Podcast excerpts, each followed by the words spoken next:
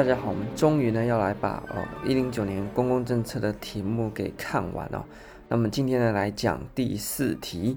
那第四题的题目呢，算是去年就是一零九年高考公共政策里面呢，呃，我想如果你有考的话呢，或者是你在看考古题的话呢，会觉得最不好写的一题哦。那它的题目是什么呢？它的题目是公共政策学者必须面对社会中不同政策价值的取舍，试论述学者将多元价值纳入政策分析的途径有哪些？所以呢，呃，你看完之后呢，如果你呃没有觉得头痛，那才觉得奇怪哦。那这一题呢，的确是不好写。那么来看一下它的题目，我们来研究一下这两句话。简单的两句话呢，却是不好作答。他说：“公共政策学者必须面对社会中不同政策价值的取舍啊。那但实际上呢，其实这些政策价值呢，就是看什么？看你是哪一个党嘛，那看你这些利益有多少嘛，然后看你的政治盘算嘛，怎么会很难取舍呢？OK，那这是事实啊。但是国考你不能这样写，所以这些东西呢，你听听就好。OK，那所以呢？”哎，我们还是继续看。他说呢，试论述学者将多元价值纳入政策分析的途径有哪些？哦，看起来就知道应该是学者出的啦。为什么呢？因为呢，如果是在政策实务上面呢，什么多元价值纳入啦，然后呢，政策分析干嘛之类的呢？哎，在现实的状况呢，呃，大在大概都不会是这样子哦。你从不管你从这个呃班级啦，或者是学校的事务的那些讨论啊，请问什么时候有真的？哦，做到我们在行政学里面学到哦，要多元价值啦，要对话啦，干嘛之类的，其实根本就没有嘛，就是官大讲话大声嘛，大概就这样子而已。好，那这这真的要区隔好，这边是因为到最后一题，所以废话多一点，这个大家随便呃听一听就好了。然后呢，我们等一下呢，就呃还是要用国考的角度的来去看要怎么样去写作这一题哦。所以这一题呢，简单来讲，它的题目你审题完之后。哦，那我们说要审出它的考点，它的考点在哪边呢？叫做多呃政策分析。那么政策分析它做了一个复合，跟什么复合呢？所谓多元价值纳入政策分析。那这个在市面上，因为大家看到这种题目呢，诶，好像课本没办法直接对应的，就会去网络上面看一些补习班啊，或者是一些人他们提供的拟答。那呃看来看去，大家应该会有一个感想，就是我靠，这个东西呢。怎么可能在考场上面写得出来？那有的呢还很好心哦，告诉你说，哦，我这个拟答呢是我有命中哦，那我在我的这个某一本某一本教科书的第几页里面呢，或哪一个章节里面呢有提到啊？那但是你看完之后还是觉得哦，是啊，是有提到。问题是，你那个书几百页，拜托，然后你这个东西又不是在非常显眼的地方，是不是？然后又没有完全对应到考题。那就算你书里面有，我也不可能会记啊。就像我之前一直强调的，那个外面的像行政学，我、动辄一一本都六七百页呢。那你说好，我们公共政策薄一点好了，也大概四五百页呢。那你说你书里面什么都有，当然什么都有啊。问题是我就背不进考场嘛，对不对？你大概背个十页的内容，你头脑就爆炸了。你要准备国考，你都这个好好几科诶，七八科诶，那你每一科都要背这个三四百页。你如果全部都背得起来，你也不用去考国考了，因为你是什么呢？你可能是这个将士神童哦，这个呃可以去参加什么呃呃这个诺贝尔记忆学奖啊。对不对？你你如果要是全部都背得起来，你要怎么会考国考呢？你就天才了嘛。所以呢，就不太可能。你既然在这样的情况底下呢，你写那个就基基本上没有什么实物的用意啦。所以呢，我自己啊，考试的经验下来，我们还是。希望说呢，诶，在我们记忆力有限，但是又希望能够上榜的情况之下，怎么样最有效率的去对付不同的考题？那它放冷箭的话呢，诶，我们有办法在我们有办法应付的范围里面呢，去对付它的这种冷门的冷箭啊。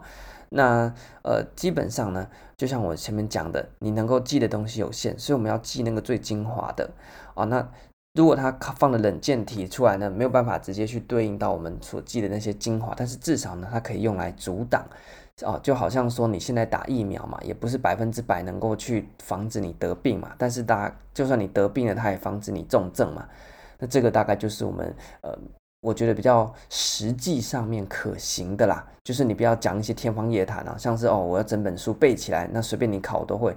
当然，谁都嘛知道你整本背起来，你怎么考都会。问题是就是你不可能整本背嘛，所以呢，我们今天要怎么样最精简的方式呢？至少产生一定的保护力啊，就算他考了冷门放冷箭呢，那你也不会受到重伤，轻伤就好啊。其他人呢都重伤。那这时候你轻伤，哎，那你就存活了。所以呢有时候国考哦，就像是这个沉船理论，不晓得大家有没有听过？什么叫沉船理论呢？就是今天那个船沉了之后呢，哎，谁能够存活？就是看谁哈，没有这个沉到水底下去的。那你只要抱着一根厕所的门也好，然后抱着一个漂浮的马桶也好，反正你只要浮在水面上面的，那你就算赢了。所以有时候国考遇到这种冷门题的时候呢，大家已经不是在比看谁呃跑得快，或者看谁更厉害，是看谁能够存活。那所以大家有时候也要换一下思维，不要说诶，我永远都要赢别人，或者是我要赢几分呢？有时候呢，你们能够存活下来呢，你就是赢了啦。那所以我诶，这时候我们就教大家那些呃如何用。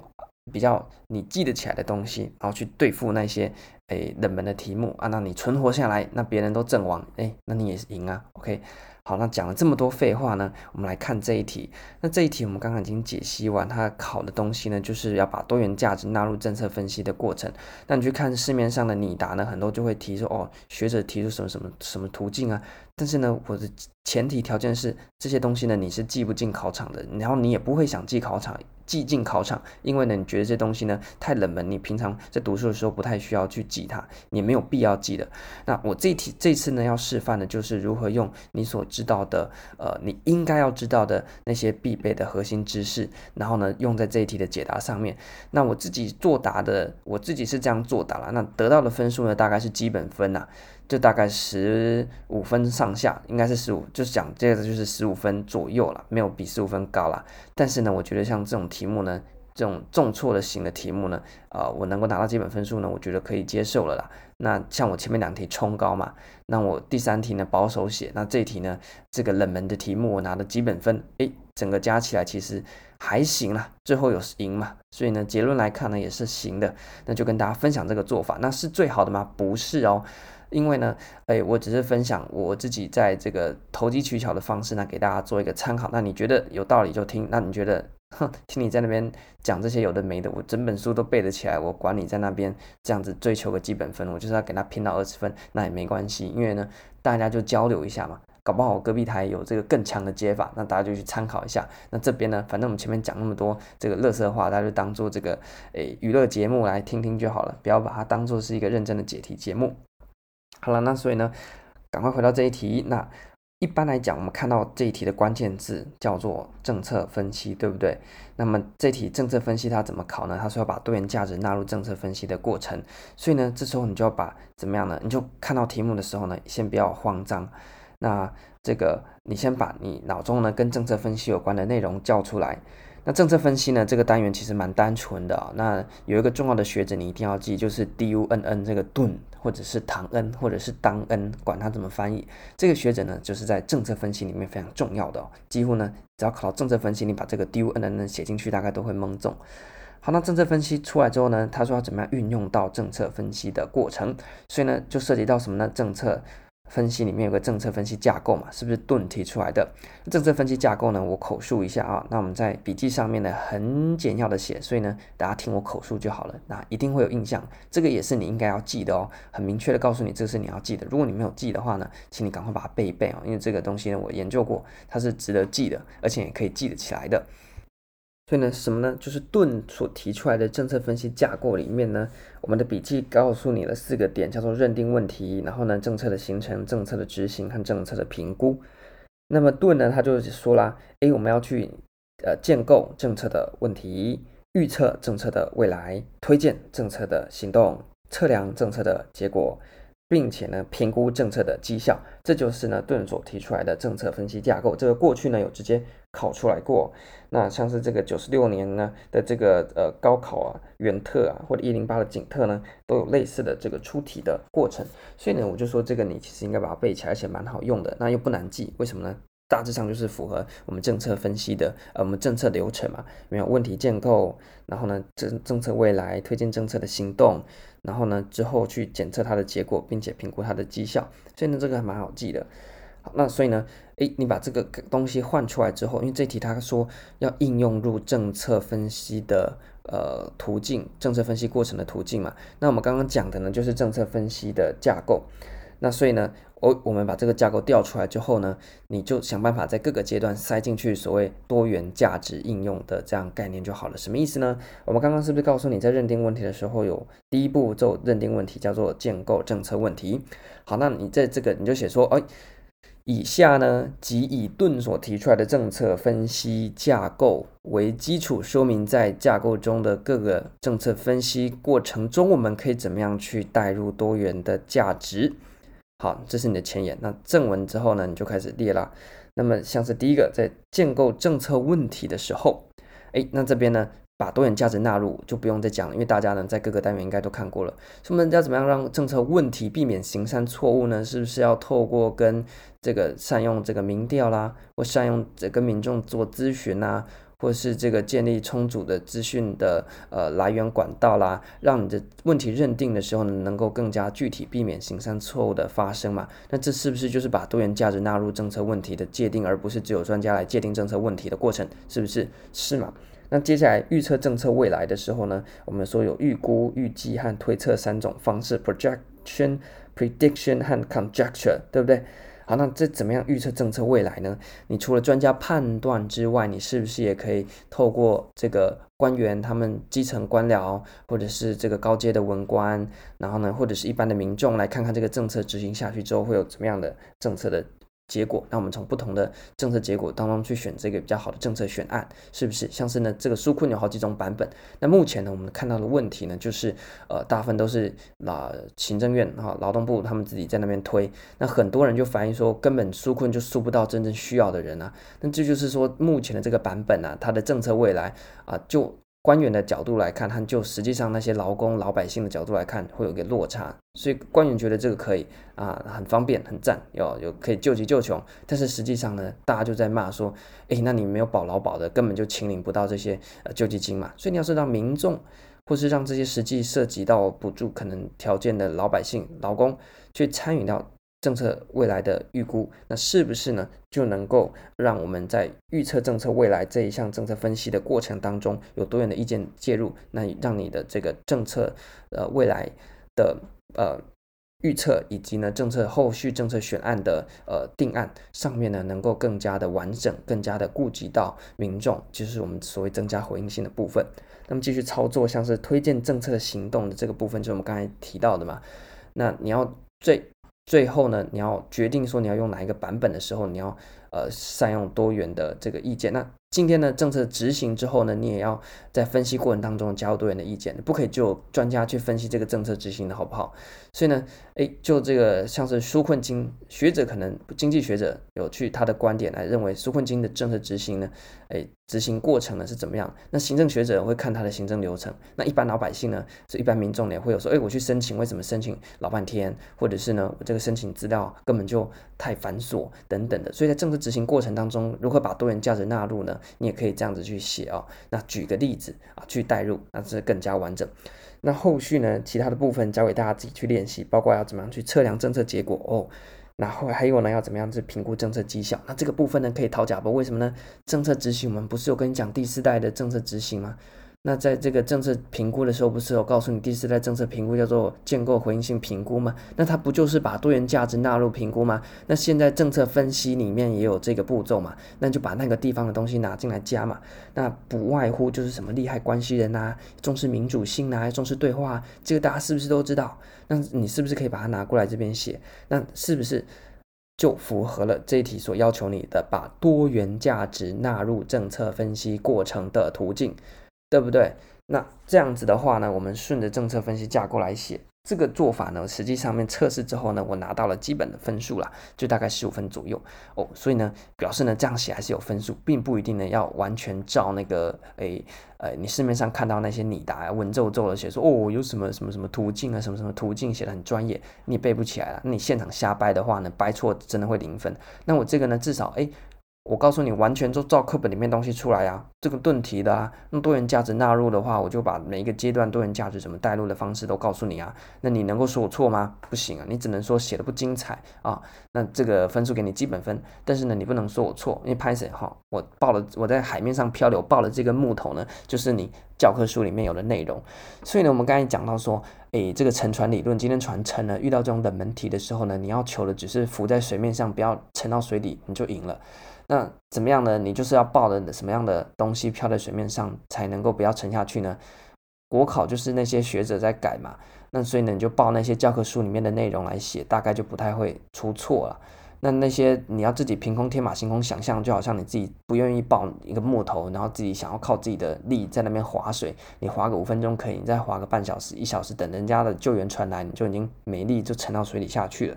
所以像这种冷门题的时候呢，这题示范给大家的就是啊，你要去透过你已知的东西，而且那些已知是奠基在那些国考教科书里面的东西，然后去跟考题做结合。像这一题呢，它如果单考政策分析你懂，但是呢，救援团问说要把政策分析过程呢加入多元价值，哦哟。这个你就想说课本好像没有直接对应，那没关系，把你会的政策分析的过程的这个东西拉出来，然后呢去思考说要怎么把多元价值塞入。那这一题呢还好，多元价值这个东西本身不难哦，就是要多元的意见，不要只有专家，不要只有官员，或者不要只有呃民众的意见了。那这个你就很好发挥。那具体正文作答上面，你可以像我刚刚所提到的啊这样子的。方式，那就能够让多元的价值能够进到政策分析的过程当中哦。那这样子，呃，我觉得啦，会是一个比较可行在实际上的做法。那这个做法的好处，第一个呢，就考生来讲，哎，你不用去特别记一些冷门的东西，因为第一个你也不晓得哪边有呃哪边的冷门是这今年会考的，因为你不是出题委员心中的蛔虫。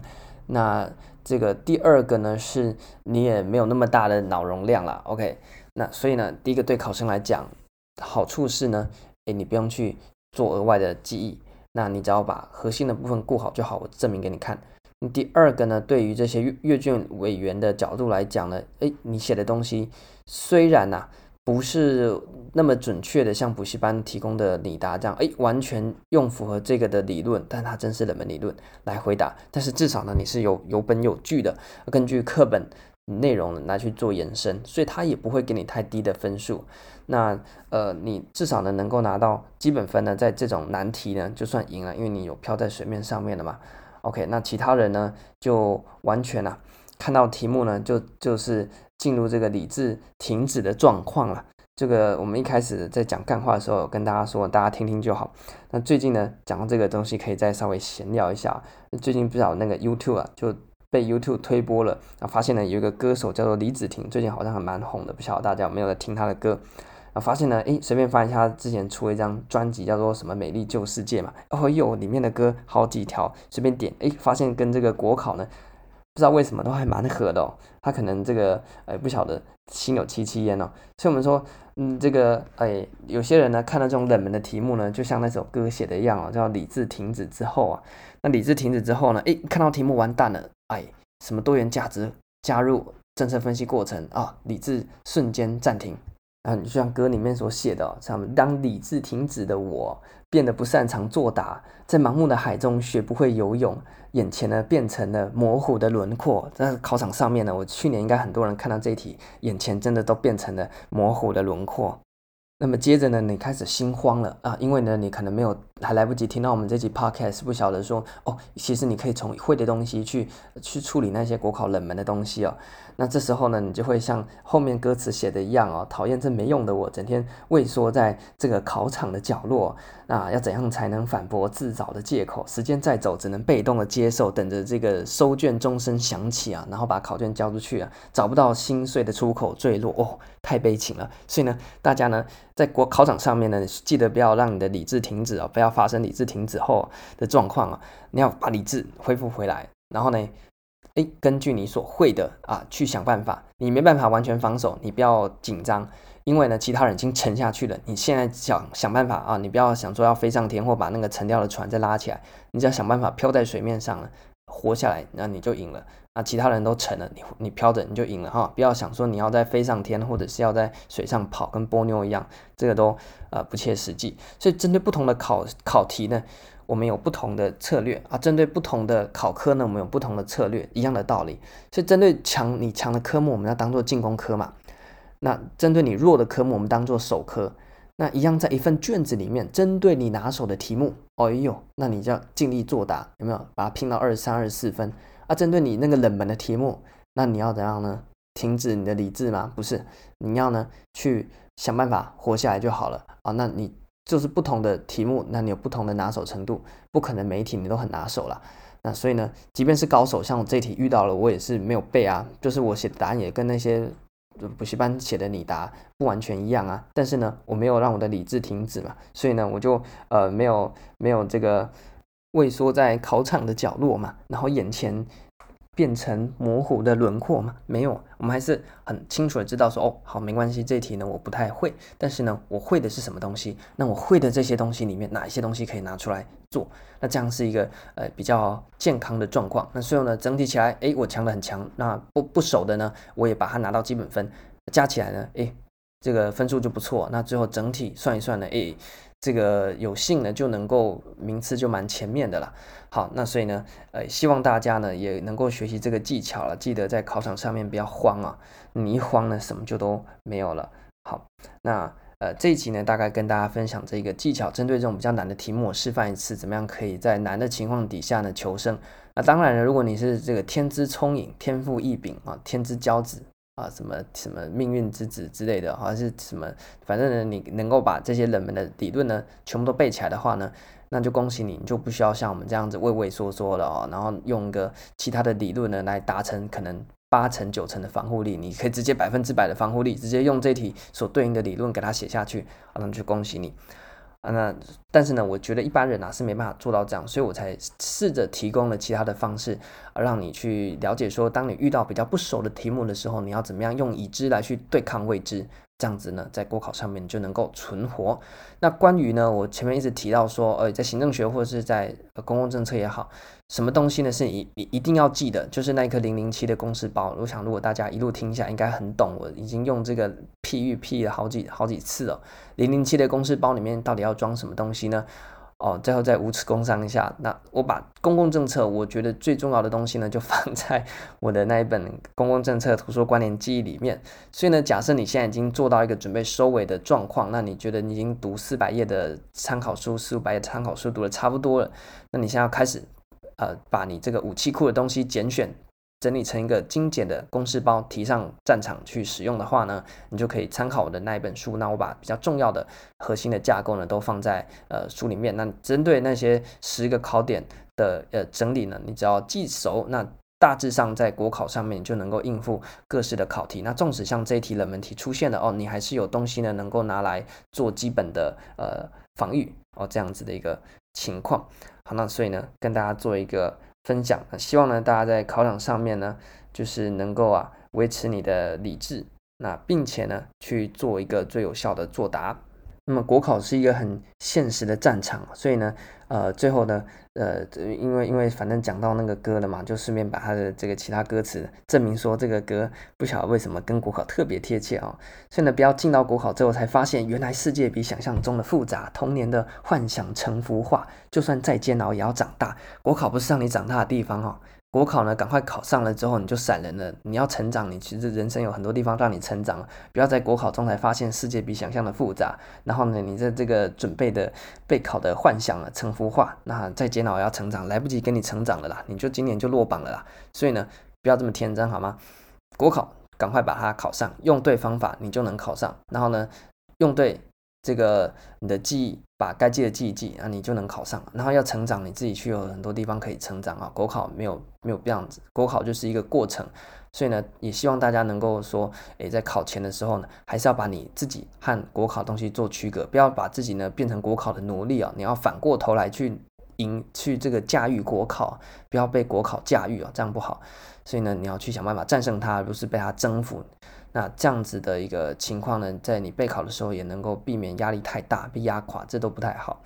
那这一集呢就分享到这一边。那如果呢，你你听到我刚刚讲这些干话呢，有兴趣的话呢，也可以去，反正大家这个念书念累了，现在也不能出去玩，那去听听歌也不错。然后呢，你就打那个理智停止后哦，那你就可以看一下这个歌词。呃，不好意思，我是抄的这个，所以如果有这个粉丝的话呢，不要来骂我，我只是这个冷笑话而已。